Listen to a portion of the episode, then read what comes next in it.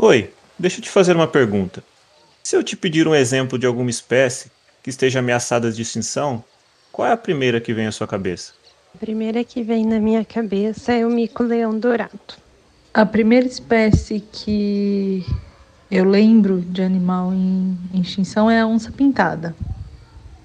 Que difícil. Não esperava que ia ser tão difícil vir espécie, nome de espécie na minha cabeça. É lobo-guará? A primeira espécie que vem na minha cabeça é a ararinha azul.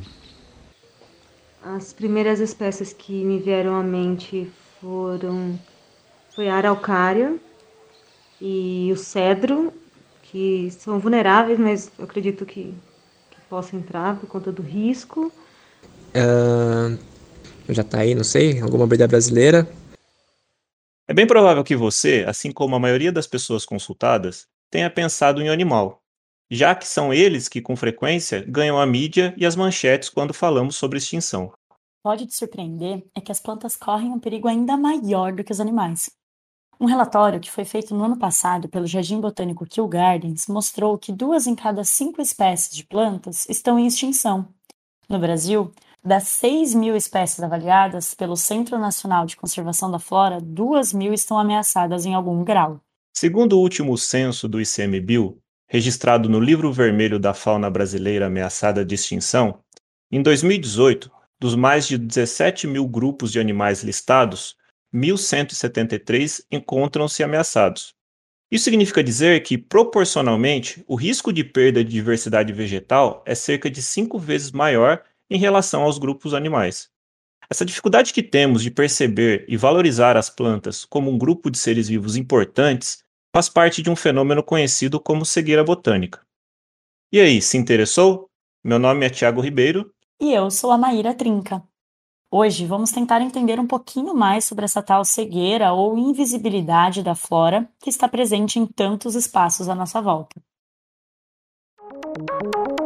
Você está ouvindo Oxigênio.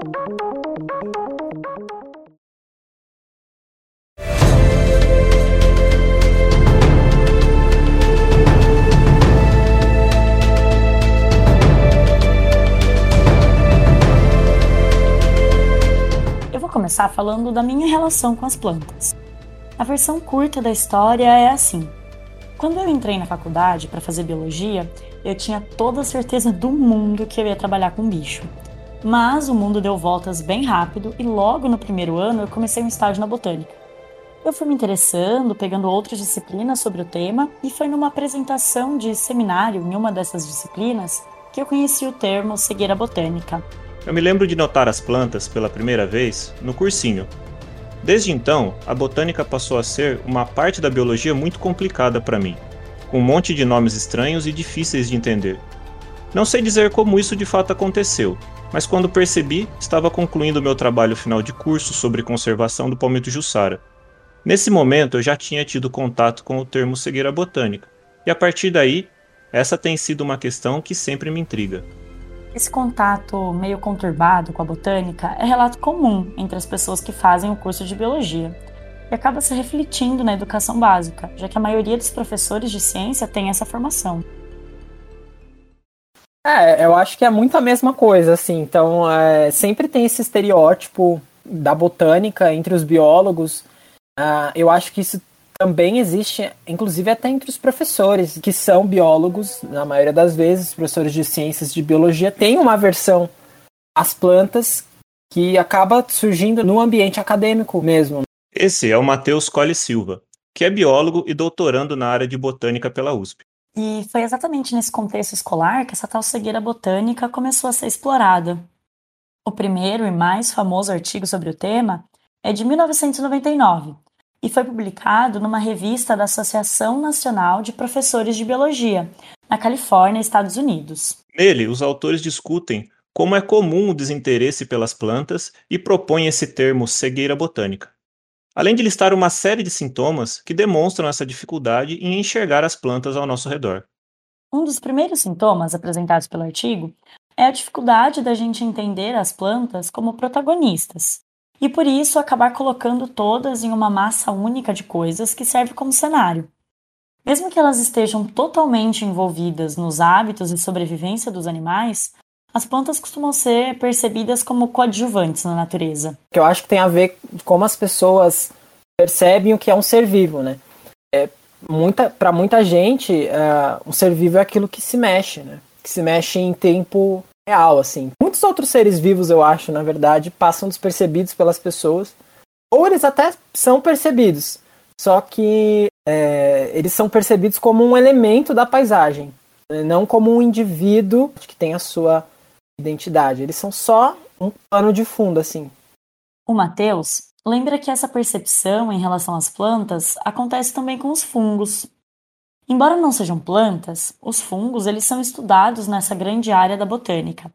Como eles não se mexem tão rápido quanto um animal, também acabam invisibilizados na natureza, assim como as plantas.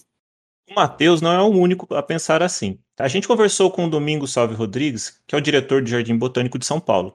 E ele também tem essa percepção de que muitas vezes o jardim parece funcionar apenas como um pano de fundo para as atividades que são realizadas dentro dele. As famílias vêm para contemplar mesmo a natureza, né? Ficar, botar uma toalha no gramado, em alguns bancos, e ficar naquele, naquela paz, naquela, naquela contemplação da natureza. E tem um pessoal que vem tirar foto, que eles aproveitam né, vários pontos, tem umas escadarias, tem as estufas, tem um portão.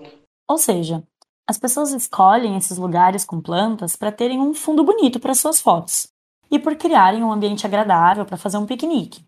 Mas dificilmente essas pessoas escolhem esse cenário para caracterizar, por exemplo, nas suas fotos, plantas que sejam originárias daquele lugar.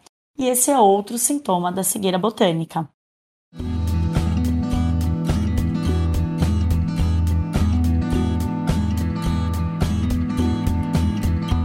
Eu vou ser sincero com vocês.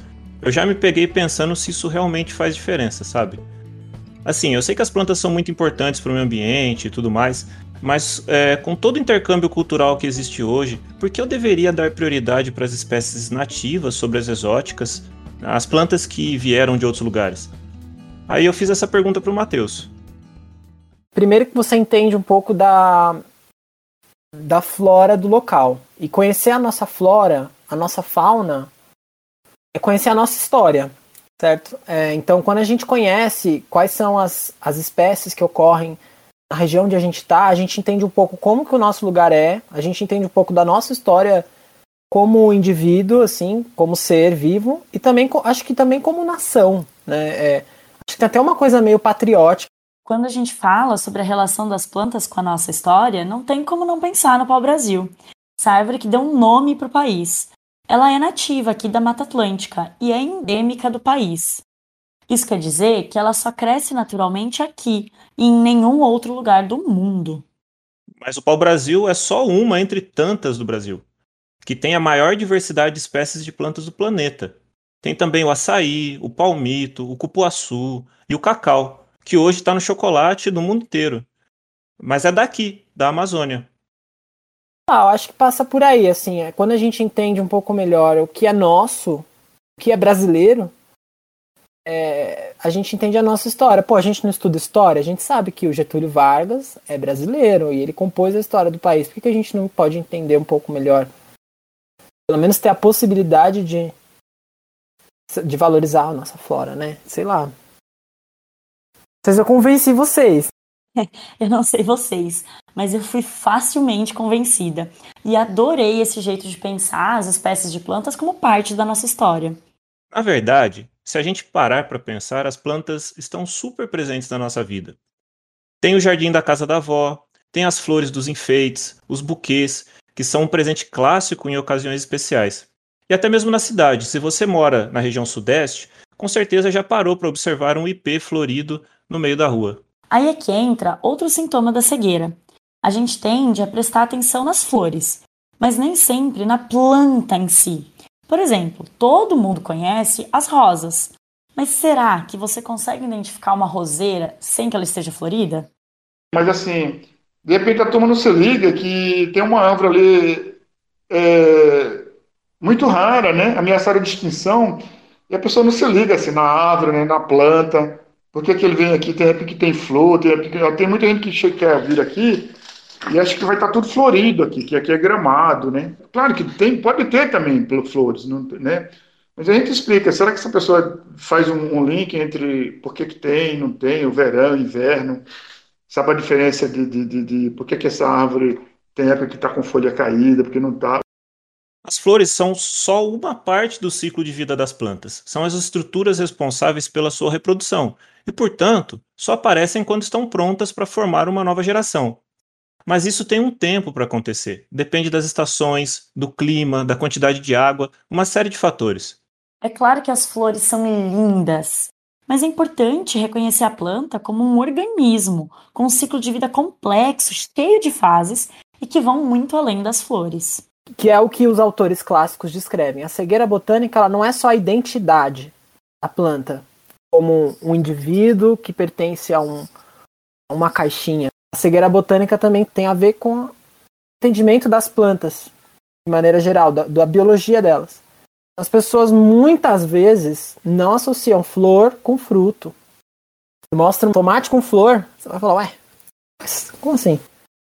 É muito doido isso, é, é engraçado. Entender o ciclo de vida e o funcionamento das plantas também é parte importante de reconhecer o papel fundamental que elas cumprem no combate ao aquecimento global. Quando a gente diminui, mesmo que sem querer, a relevância das plantas no nosso dia a dia, a gente pode sim acabar ficando insensível aos eventos de derrubadas ou queimadas desses seres vivos. É, mesmo a gente falando em efeito, efeito das mudanças climáticas, né? É, o pessoal não se liga, assim, uma, uma, uma, uma pouca porcentagem que, que se liga nisso, né? O Pantanal, um dos ecossistemas mais bonitos e importantes do Brasil, registra recorde de queimadas. As queimadas pelo Brasil se tornaram uma preocupação mundial. E o Brasil registra hoje mais da metade dos focos de incêndio de toda a América do Sul. Em agosto, o aumento das queimadas no país chegou a quase 20% em comparação com o mesmo mês do ano passado. As florestas tropicais têm um papel fundamental na regulação do clima global, influenciando o regime de chuvas, proteção contra inundações e controle de erosão. O domingo nos contou um pouco dos importantes serviços ambientais oferecidos pelo Parque Estadual Fontes do Ipiranga, localizado no município de São Paulo, no qual está inserido o Jardim Botânico de São Paulo. Aqui nós temos até 3 graus de diferença de temperatura, com algumas, algumas partes de São Paulo que são mais asfaltadas, né? Então, mostrar isso na prática. Serve como um, uma, é, uma esponja para não ter enchente aqui na região. Mesmo aqui o Jardim Botânico ainda tem enchente aqui na região, por perto. Infelizmente, quase sempre as plantas somente são notadas por sua utilidade a serviço da humanidade. A devastação das florestas tropicais reflete, sim, em um agravamento da questão climática, com todos os problemas decorrentes do aquecimento global. Mas as plantas não se resumem apenas a extensos tapetes verdes, reservatórios de carbono, fornecedores de oxigênio e que auxiliam na regulação do clima global. A perda dessas florestas, além de afetar o clima, também tem como consequência a destruição de diversos ecossistemas, com a extinção de espécies que nem sequer foram descobertas. A valorização da fauna e da flora, que são patrimônios nacionais, é, isso é algo muito importante porque é, a gente tem muitas espécies que só ocorrem no Brasil.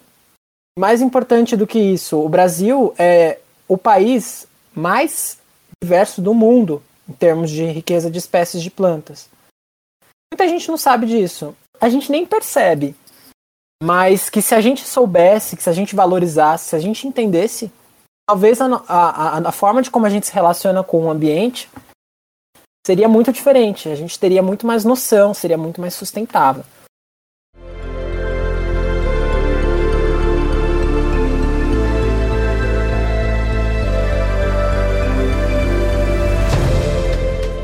Mas qual seria o caminho para a gente melhorar essa nossa relação com as plantas? Como que a gente pode minimizar os sintomas provocados por essa cegueira botânica? Essa questão acho que tem que ser mudada na escola de base mesmo, na, na escola fundamental. O ideal é que viesse aqui para ter aula de educação ambiental mesmo, né? Para ver a, a, nascente, para ver né, o verde, E eu acho que os ouvintes né, do programa de vocês, quando ouvir isso, vão até despertar entre eles mesmo, porque essa cegueira não, não é só no jardim, nos jardins botânicos, pode ser em parques também, né? Tem muita gente que não vai em jardim botânico, mas vai em parques, né? Levar criança, passear, e de repente não está nem ligado que planta é aquela, que árvore é aquela, que flor é aquela. Nós também perguntamos ao Domingos sobre qual é a percepção que o público tem em relação ao Jardim Botânico. E o pessoal, a, a, a comunidade, o município paulista, ele não descobriu o Jardim Botânico ainda, né? Nós temos em torno de 150 a 200 mil por visitantes, o, o zoológico é mais de um milhão, né? Por ano. Quando a gente vai falar do Jardim Botânico, a gente fala é do lado do zoológico. A gente recebeu visitantes aqui que eles não conseguiram chegar no zoológico por causa, por causa do trânsito. Os caras entram, meu, aí fala, nossa, o que, que é isso? Mas, Domingos, explica melhor pra gente. O que é um jardim botânico? Ele é como um jardim ou uma praça com inteiros expondo flores multicoloridas e gramados verdejantes para os visitantes que buscam fugir da rotina atribulada das cidades? O que, que esse espaço tem de diferente ou de especial? O Jardim Botânico tem, tem várias categorias, né? São, são vários jardins botânicos no Brasil. Tem o CONAMA, que é o Conselho Nacional do Meio Ambiente. Ele que, que regula os jardins botânicos. Então, para o Jardim Botânico ser considerado classe A, são 17 itens, né? O Jardim Botânico ele tem que ter herbário, né? Ele tem que ter coleções, ele tem que ter um, um, um corpo de pesquisadores, tem que ter biblioteca, né? tem que ter cursos para a comunidade. Se o Jardim Botânico tiver uma quantidade, sei lá, 10, aí ele entra na categoria B ou C, entendeu? Tem que, não precisa também ser uma unidade de conservação. Aqui, o Parque Estadual Afonso de Pradel é uma unidade de conservação.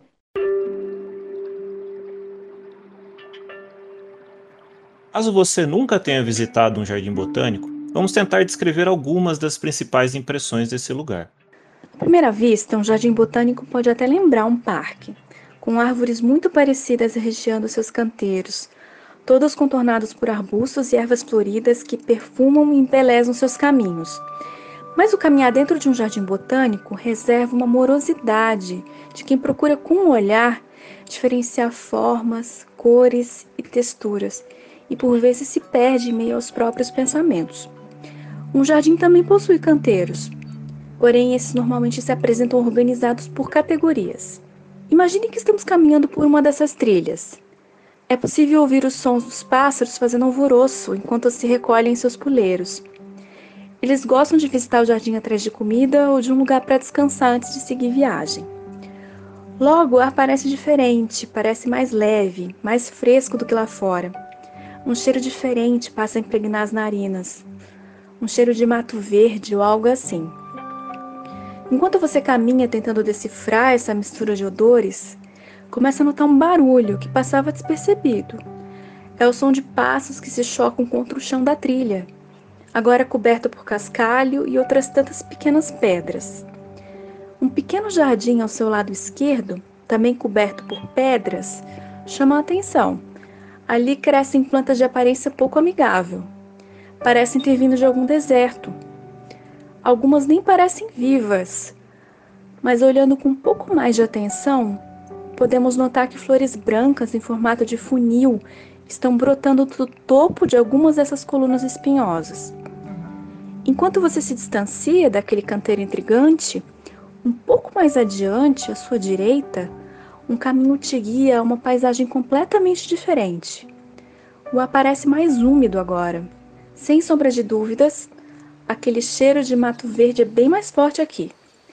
Ele se mistura com o cheiro da terra molhada, troncos apodrecidos. A trilha parece ter sido engolida por um bosque, com árvores altas, de copas densas cobrindo a sua cabeça. Aqui a umidade estimula o olfato de uma forma que parece permitir sentir o gosto das folhas verdes, dos troncos, da terra. E por falar das folhas, essas possuem coloração de um verde muito vistoso. Possuem diferentes formas, texturas e tamanhos: ovais, redondas, alongadas, lisas, ásperas, aveludadas, pequeninas e avantajadas. o chão está coberto por uma camada de folhas mortas, galhos e troncos podres. Com sorte, é possível encontrar alguma flor ou fruto recentemente desprendido das copas das árvores. Ao olhar para o chão, pertinho dos troncos das árvores, você vê uma plaquinha fincada. Nela pode ler dois nomes, um mais comum, e se puxar na memória, tenho certeza que você já ouviu em algum lugar. O outro, logo abaixo, é diferente. Ele tem duas partes e parece escrito em latim. É o nome científico daquela espécie. Essas placas são parte importante de um jardim botânico. Mostram a identificação das árvores, que funciona tanto para a organização do próprio jardim, para facilitar o manejo e as pesquisas, e servem também para ajudar os visitantes a identificar e conhecer mais sobre aquela planta. E a gente tem um, na nossa área, né, a gente tem um grande lance que é nomes vulgares, né? Por exemplo, eu sou pernambucano, né? Então, uma planta com nome lá, aqui já tem outro nome. Lá no Jardim dos Sentidos, a gente tem, faz de propósito, tem o capim-limão e o capim-citronela, né? Aí eu peço, quando eu vou com visita, assim, eu falo, ah, cheira aqui. Aí o cara cheira e fala, ah, é capim-limão. O outro, não, é cidreira, é melissa. Aí começa a discussão, né? Porque... e é muito engraçado isso. Os nomes populares são manifestações da cultura de um lugar e de um grupo, e por isso são importantes de serem conhecidos. Entretanto, eles não são a melhor alternativa quando a gente precisa definir e classificar uma espécie sem correr risco dela ser confundida com outra. Daí a importância de usarmos também os nomes científicos. Então, assim, a gente consegue olhar para uma planta é, pensando nas plantas, certo? Como, como um indivíduo, uh, como uma planta simplesmente, uma coisa verde com folhas. A gente pode olhar como mato. A gente pode olhar como um, uma entidade que tem um nome científico. Então, quer dizer, são diferentes perspectivas de você identificar alguma coisa, de você individualizar, você dar nome para uma coisa os nomes científicos são extremamente importantes no mundo científico. Eles garantem que uma planta específica seja diferenciada das demais, podendo ser reconhecida em qualquer lugar do mundo, e apenas através desse nome já reconhecemos um pouco de sua evolução e a sua relação com outras espécies. Infelizmente, nem todo mundo reconhece o valor dessa informação. O Matheus, ele pensou e fez parte de uma iniciativa super legal de colocar essas placas de identificação em um jardim lá na USP. O grupo de pesquisa que ele fazia parte fez algumas entrevistas com o pessoal que passava pelo local, perguntando as opiniões da galera sobre aquelas placas. Teve uma que falou assim: ah, acho que é, vocês estão jogando dinheiro fora, não deveria fazer essas placas aí não, porque ninguém dá valor para isso. Ninguém liga para isso. Ninguém liga para as plantas. Eu lembro que um, teve uma pessoa que falava assim: ah, elas não são úteis para mim, não, não, vejo utilidade. Não tem para que colocar placa, não, não, tem utilidade. Essa planta não dá, não dá fruto para mim. Não, ela não é, não dá comida para mim. Essa ideia de separar plantas úteis daquelas aparentemente inúteis para as nossas vidas é mais um dos sintomas que fazem parte da cegueira botânica. Enxergar a importância única e exclusiva das plantas em nos servir de alguma forma no geral, nos fornecendo comida ou medicamentos, é assim uma visão que limita a nossa relação com esses seres vivos. Essa cegueira botânica é muito interessante, realmente, porque às vezes a pessoa, quando a gente tem um pé de jaca aqui, o pessoal fica, nossa, é um pé de jaca, eles ficam assim, bem entusiasmados para ver uma jaca. Aí vai lá na frente ver um pé de café também. Quer dizer, a gente se preocupa com plantas nativas e o público fica maravilhado com essas coisas, assim, que ele fala, não, isso aí não é jaca, quer dizer, é engraçado, né? E, na verdade, isso até que faz sentido. Imagina como que era a vida de um ser humano que viveu há milhares de anos.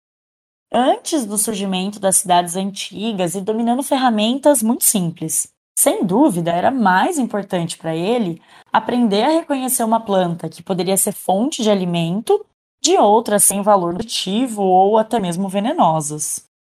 Por outro lado, a gente sabe que existe uma forte influência cultural sobre o nível de percepção que as pessoas têm sobre as plantas. Acredito é, que a, a cultura tem um papel muito forte. Então, se você comparar numa cidade como São Paulo, o estudo que eu fiz com os umbandistas, a Umbanda é uma religião da cidade. Ela nasceu na cidade e ela existe na cidade. E a cidade é um lugar que não tem vegetação. Mas as pessoas elas conhecem muito de plantas. Se você leva elas para um lugar é, com mata, as pessoas conseguem identificar bem os elementos, mas elas conseguem saber que uma palmeira é diferente da outra, que essa árvore ela é diferente da outra, que essa erva é uma coisa, que a outra é outra. Diferentemente de uma pessoa, por exemplo, que pratica outra religião, que não é tão ligada aos elementos vegetais. Essa discussão apresenta um terreno muito fértil. Por um lado, os estudos pioneiros sugerem que a causa da cegueira botânica está relacionada com a nossa história evolutiva e com o conjunto de ferramentas biológicas que organizam o nosso corpo.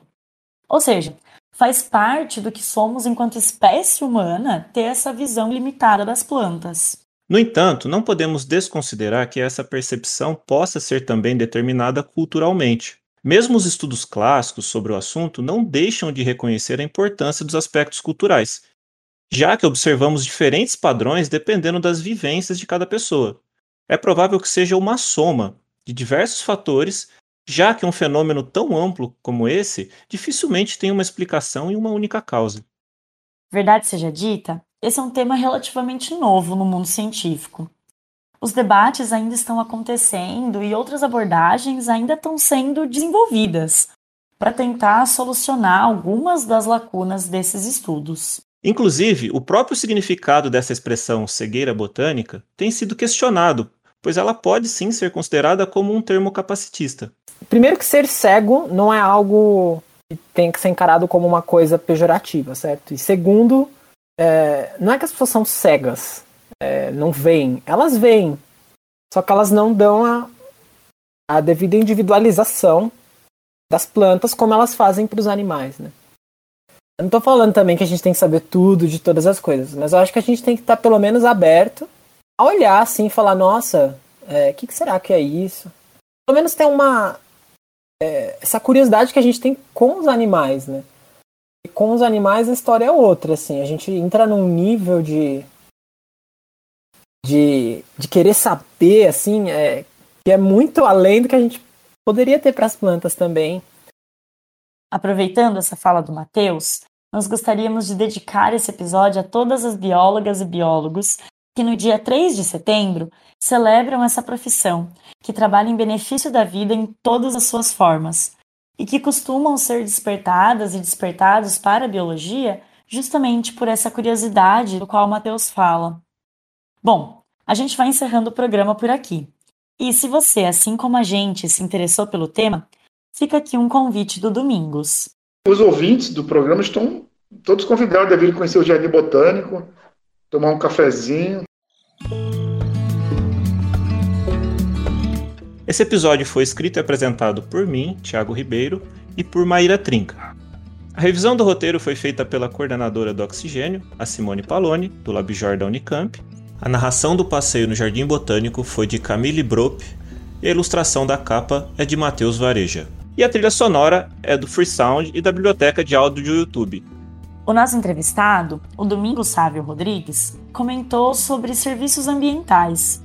E esse foi tema do episódio número 60 do Oxigênio. Se quiser saber mais sobre isso, vamos deixar o link na descrição do episódio lá no nosso site. Procura lá ou na plataforma que você nos ouve.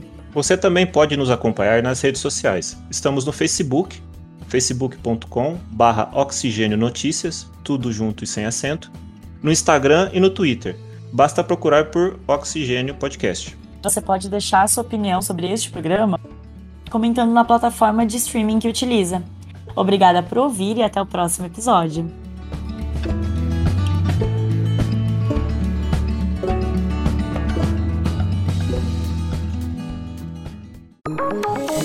Oxigênio um programa de ciência, cultura e tecnologia, produzido pelo LabJor em colaboração com a Rádio Unicamp.